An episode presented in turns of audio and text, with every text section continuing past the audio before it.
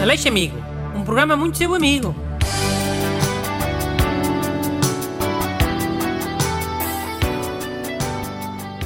Bom dia. Bem-vindos a mais um programa de rádio que tem sido muito seu amigo.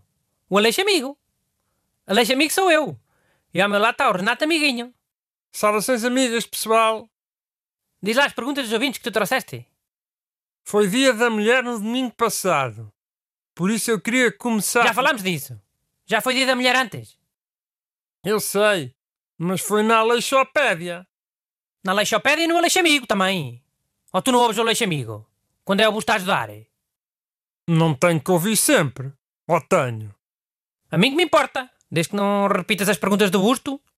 Não repito nada. Quando um escolhe uma pergunta, mete na pasta dos mails resolvidos. É. Isso é uma tática que vocês inventaram para para não terem que ouvir os episódios um do outro, não é? Caraca, parece que vocês já não se podem ver. Epá, é a minha folga. Faço o que eu quiser. Ouves no outro dia, sem ser na tua folga. Em podcast. Só te fica mal de passares por calão em frente a Portugal inteiro. Já. Yeah.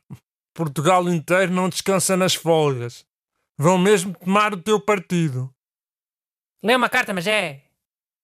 Olha, vou começar com uma mensagem de uma ouvinte ainda em homenagem ao Dia da Mulher. Mais vale ser calão do que ser machista. Eu não sou nada machista. Para mim é igual ser de um ouvinte homem ou de um ouvinte mulher. Hum, deve ser, deve. Lê lá, anda. Amigo Bruno, sou sua fã aqui do Brasil e quero muito que você me ajude. Adoro dançar, pois isso me deixa muito feliz e seria ainda mais feliz se o meu marido dançasse também, mas ele não gosta, como posso convencê-lo a dançar comigo? Abraços, Wendy. Vais tomar o partido do homem, não é?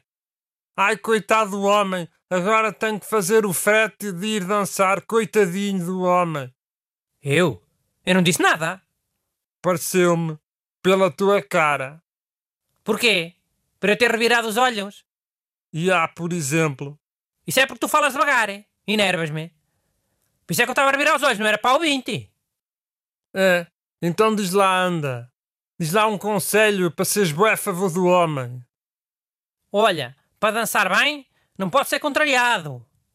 Homens a dançarem amoados à, à força, depois jovem das boas. Ai, você foi dançar de cara amarrada. Todo mundo ficou incomodado. Depois pisa a mulher e eu quero ver ela a queixar-se. Man, isso é agressão! Violência doméstica! Não é nada agressão! Não é propósito, é. É de estarem atentos e desconcentrados. Os homens são sempre muito novos a dançar. É. Basta uma ligeira desconcentração e calcam logo a pessoa do lado. Às vezes até é um homem e começam os dois à porrada. Mas o que é que recomendas, afinal? Café. Para o homem não conseguir ficar sentado. Café? Café não dá esse efeito. Dá se forem muitos. Imagina, bom jantar, pedem Coca-Cola. Pima um café para dentro do copo dele, Coca-Cola, sem ele notar. Tem que ser uma vida escura, né? Depois uma cerveja preta. Pimba, um café lá para dentro. Depois um café depois de jantar. Pimba, outro café lá para dentro. Toma dois cafés ao mesmo tempo, sem saber. À noite nem consegue ficar quieto. Vai dançar para o pé da mulher todo contente. Mano, acho isso é perigoso. Não se devem tomar tantos cafés por dia. Este ouvinte é do Brasil. Lá o café é mais fraquinho. Ah, ok. Olha, a próxima é de um homem. Mas é um pai que ajuda na casa. Por isso também achei que era antimachismo. É do Bruno Nascimento. Boa tarde, Aleixo amigo. Tenho um filho de dois anos. Ele todos os dias quer arrancar a sanita do chão agarra-se a ela e puxa, puxa, até começar a chorar com os nervos. Como é que o conseguirei fazer desistir desta ideia? Um abraço para ti e outro para o Renato Alexandre. Bruno, o que tens de fazer é deixar o garoto estar. Ele vai tentar arrancar a sanita e não vai conseguir. E vai aprender que a vida não é tudo como ele quer. Então, mas se o pai o deixar estar, também lhe está a fazer uma vontade, que é deixar fazer o que ele quer. Isso vai contra o que tu disseste. Ou não vai? ser tudo como ele quer. Então, mas qual vontade? Está a fazer-lhe a vontade quê? Deixá-lo tentar e falhar? Essa é que é a vontade dele? Tentar e falhar? Não, a vontade é estar ali a puxar e a mexer na sanita. Mas o garoto não consegue arrancar a sanita. Tem dois anos, é pequenito. A menos que o, que o pai não quer é que o garoto ande lá a pôr as mãos na porcaria.